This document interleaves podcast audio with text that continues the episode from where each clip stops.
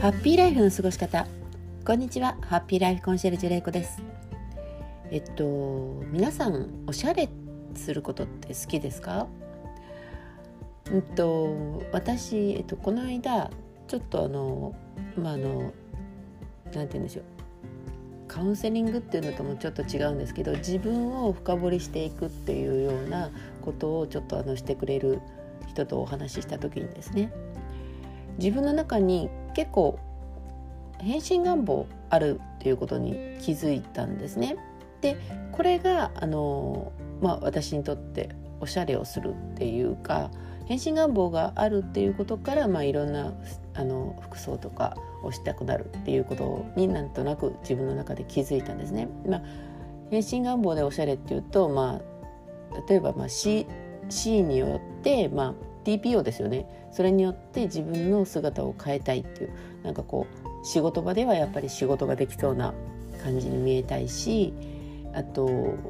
まあ、お出かけする時とかは優しい雰囲気をちょっとあの場所に行くんだったら優しい雰囲気を醸し出したいなとかあとこんなことをするんだったら元気な自分をちょっとアピールしたいなとかまあいろいろあってそのためにまあ服装を考えるっていう感じなんですけどまあ私あのダンスも好きでいろんなダンスをちょっと体験したりとかしてたりあのしたことあるんですけど、まあ、社交ダンスだったりあとフラダンスとかジャズダンスとかヒップホップとかどのダンスでもやっぱりあのその場の雰囲気ってありますよね。でその中で、まあ、あのレッスンする時のスタイルだとかあの実際問題そこの場に行ってねパーティーとかがある時には、まあ、そのに合った雰囲気にしたいっていうような感じですよね。でやっぱり自分が目に行くっていうか目につくというか結構人を見るのも好きなんですけどそういう時にやっぱり自分の目をこう視線を引くっていうんですかね視線なんか視線の先にはっていうんですか にはやっぱりそういうところに雰囲気に合った姿をしている人っていうのがやっぱり自分では目で追っちゃうんですよね。でこういう感じで、まあ、あのおしゃれってあちこちのそのシーンに合わせてするの好きなんですけど、まあ、おしゃれっていうことで言うとですねおしゃれをする時にあえて外すっていうこともしたりしますよね。その華やかなワンピースここではあのヒールを履くのが普通普通っていうかまあまあ常であるけれどもそこをあえてスニーカーを履いてみるとかあと可愛らしいワンピースとかを着た時にジャケット普通のこう女性らしいジャケットではなくてあえてあのハードイメージのライダーズジャケットを着てみるとか、まあ、そういう感じで外すっていうことも、まあ、あの楽しみですよねおしゃれの中の。だけどこれってあのやっぱり年を重ねるとなんかこう若い人の特権みたいな形でそれ似合わないって感じる時っていうのもあるんですよね。でまああのいろんな人が、まあ、流行ってくるといろんな人が来ますよね。まあ、なそれこそ20代であろうが30代40代だろうが着れれば着てるみたいな感じの人ってやっぱりいるんですよね。でその中で着れてる人と着れてない人っていうかこう服にうん服だけが浮いているというかなんかそういうのって何でかなって思ってあのよくまた観察するとですね私のあの、まあ、スーパー一人称の考え方としてはですねやっぱり歩き方とか姿勢とかあと一番あれなのは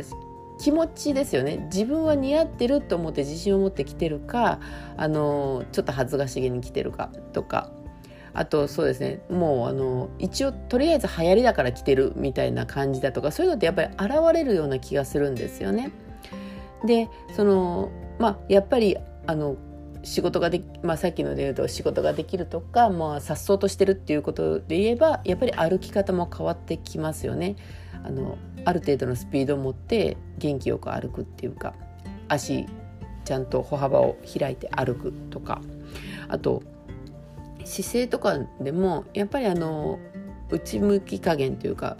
肩を内が内側に入ったようなちょっと猫背のような姿勢で歩いている時ともう本当にあの風を受けて歩いているみたいな感じであの歩かれている時とはちょっと違うと思うんですよね。なのでこういうものやっぱり歩き方とか姿勢とかも基本的なことあと気持ちですよねそういう基本的なことで随分見え方で変わってきて自分の中でおしゃれというものをしたくなるとかあのもう面倒くさいと感じるかみたいなことにもつながっていくんじゃないかなって思うんですよね。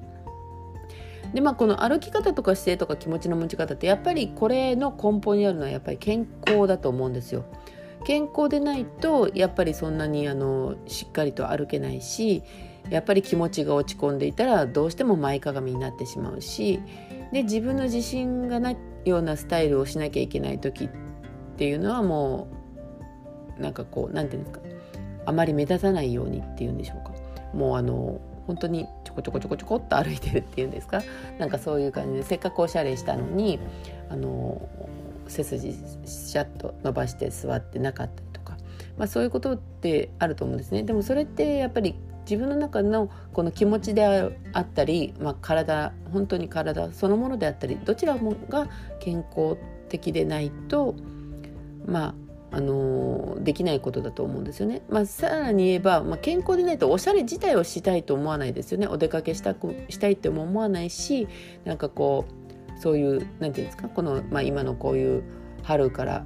春のような季節の時に明るい服を着たいと思わないとか、まあ、そういうことにもつながっていくのでやっぱり健康って大事なんじゃないかなって思うんですね。でまあこの健康じゃあ自分は健康だと思ってても健康じゃない時とかもあるじゃないですか。でそれでまあ健康であるっていうことはすごくこうアバウトなんですけどただその今の健康レベルをやっぱり知っているっていうことが大事でであの、まあ、今がベストも元気もあるし動けてるしあの気持ちも晴れやかっていうかあの別に落ち込むようなこともないしっていう感じで今がベストであればやっぱりそれを維持するために必要なこと何を今や自分はやっているからこの元気が保ててるんだっていうことをやっぱり知るっていうことは大事だと思いますし反対にっていうかあの改善点あなんかいろいろ考えるとなんかちょっとストレス溜まってるなとかあのいうようなことなんかこう気持ち落ち込むなとかなんか体どっか痛いところがあるなとかいろんなことを思うと、まあ、あのそれはじゃあ何をしてるからそうなっているのかっていうことを考えて、まあ、ストレスがないレベルで改善していくっていうことが大事なんじゃないかなって思うんですね。じゃあその今の自分の健康レベルどうやったら知れるかっていうことなんですけどまああの自分の体なのでその痛みとかあのまあ、気に入らないところがあるとかですね、まあ、そういうあの外的なことっていうのは、まあ、見た目とか自分のあのなんていうんですかこの、まあ、体感覚っていうんですか、まあ、そういうことで分かっていくと思うんですけど、まあ、それに加えてですねやっぱり健康診断にあるような血液検査とかあとまあ、血液検査っていうと、まあ、あの病院行かなきゃいけないのかっていうまあ単純にあれですよね、まあ、大きな声じゃ言えませんがあの献血とかをしてみるとまあ基本的な健康上あの血液状態って分かるので、まあ、献血してみるとか。あと体重測定から測って、まあ、BMI っていうやつですよね。そういうのを測ってみるとか。あと体力ですよね。これはまあ昔できたこと今はできるかなってちょっとやってみるっていうのは私あのおすすめです。やっぱりあの年だからできなくて当然ではなくて昔こんなことできたよな今実はできるのかなっていうのをちょっと確かめてみるっていうのいいと思うんですよね。でまああの簡単に言えば歩くスピード。今まで駅まであの10分で生きてたのが123分になってるってことは歩幅が小さくなっているだとか歩くスピードが遅くなってるだということにつながりますしあと柔軟性。昔はあの床に手がついていたのがそれがもう指先しかつかない。とかですね。あと、まあ、あの歩く距離ですよね。今まではどこそこまであの平気で行けたのにまあ、お気に入りのカフェとか、まあ、どこそこに買い物とかでも歩いて行けてたのにもうそれが歩いて行ったら着いたらもうしんどくなっているとかいうことだとちょっと体力が落ちてるのかなと思いますしバランスとかもありますよね。今まであの片足立ちで、まあ、靴下履けてたのに最近履いてないなやってみた片足で立ってなかったとかよくある話ですよね。あと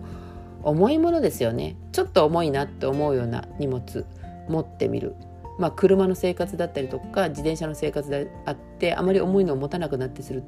かったりすると実は結構腕力って落ちてたりとかですね。あと細かい作業ですよね。ができできなくなって指先のこの感覚が鈍くなっているとか、まあ、いろんなことを感じることあると思うんですけど、まあ、こういうことも含めるんですね、まあ、体力測定といいますか今の自分の状態を知るっていうことですよね。あと便秘とかですよね。便秘昔はしてなかったのに最近ちょっと気づけば1日おきになってるとか2日おきになってるとかあるなっていうこととかですね。あと頭ですよね。まあ、子供の頃はやっぱり学校に行って普通に読み書きそろばんじゃないですけど あのあの計算をしたりだとか本を読んだりとかしていること。これやっぱり自分の生活の中になかなか減っていくことだと思うんですよね。まあ、計算とかにすれば勝手にあのスーパーに行けばレジの方の人が計算してくれるしあとそうですね。暗記とかも別にあのメモして覚えればいいってメモもうメモを書いてしまう、まあ、これもまあいいことですけど、まあ、とりあえずメモして暗記という形ではしない。メモして覚える。覚えるとかメモして、えっと、忘れないようにするってことです。あと声の調子とかですよね。昔っていうか若い頃ってまあカラオケに行ったりだとか、まあ、今でもカラオケとか行ってる方は素晴らしいと思うんですけど、まあ、歌うこととかいうのも結構自分で意識しないと歌っててないですよね。聞くことはあっても声を出すっていうことまあおしゃべりも初めなんですけど特にこの今のコロナの時代おしゃべりってしなくなったりしますよね。でまあ一人暮らしの方もそうだと思うんですけど気づけば誰とも喋らなかった日が1日2日とかあったりとかするともう歌なんて全然歌ってなかったりとかするんですよね。そうすると声が今までよりもあの大きな声が出せなくなっている。これはやっぱり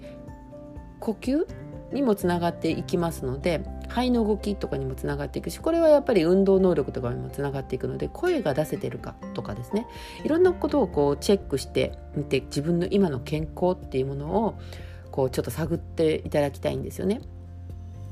でこうすることによって今が本当に自分は健康だもう何も別に痛いところもないしあの普通に動けてるし健康っていう風な段階であるとそれをただ単純にあのずるずると続けていくと知らない間にちょっとずつちょっとずつ体力が落ちていっていずれ健康でなくなってしまうというか何かしら、まあ、転んだ時にあの怪我を大きな怪我をしてしまうだとか本当だったら踏ん張れるところが踏ん張れずに転んでしまうとか、まあ、あったりするわけですよね。で気づけば、まあね、あの以前お話ししたみたいに認知症とかのまあのちょっと予備軍みたいなのに足を突っ込んでいたとかもう気づいた時は遅かったというね私の勧める未病の状態をあのもう未病ラインをもうちょっと過ぎ始めてるってこともあったりするわけですよ。そうすると、まあ、これが先ほども言ったように健康でなくなるっていうことはおしゃれだったりだとか自分の楽しみってことができなくなってくるっていうことでもう負のスパイラルに入っていくその門の前に立ってるみたいな感じになってしまうので、まあ、今の健康レベルっていうものをやっぱりちゃんと確認してそこからどうしたらいいかっていうことを考えていっていただきたいなって思います。まあ、特にまあ女性だけじゃなくて、まあ、男性とかでも、まあ、おしゃれじゃなくてもですね自分の楽しみいろいろあると思います、まあ、楽しいこと自分がワクワクすることって何かなっていうふうにまあ考えるっていう考えてそれをやり続けられるかっていうことを、まあ、確認するっていうことで、まあ、長い間健康でいたいなっていう気持ちにもなるかなとも思いますので一度そこから入って自分の健康レベル確かめてみてはいかがでしょうか。今日はいいお天気です。昨日までなんかちょっと寒、まあ、ちょっと寒さはやっぱり京都感じるんですけどでもまあお天気なので外に出れば高いのかなと思います。後でまたちょっとお買い物でもして外に私も出ていきたいなと思っています。それでは今日もあなたが笑顔でありますように。ハッピーライフコンシェルジュ玲子でした。ではまた。